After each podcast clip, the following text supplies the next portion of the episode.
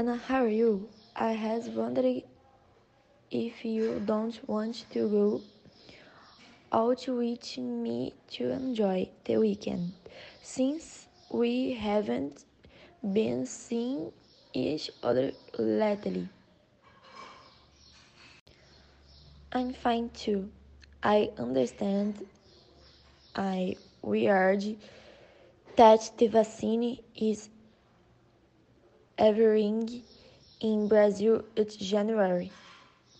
The state of São Paulo is going to start vaccination. I think it's a big step for us to involve REACH. I agree with you, but anyway, when this pandemic ends, we agree on submitting our health first, right? Hi, Jana. I'm fine, and you? I would love to, but with this pandemic, things are getting more and more complicated. Well, I didn't know about this news.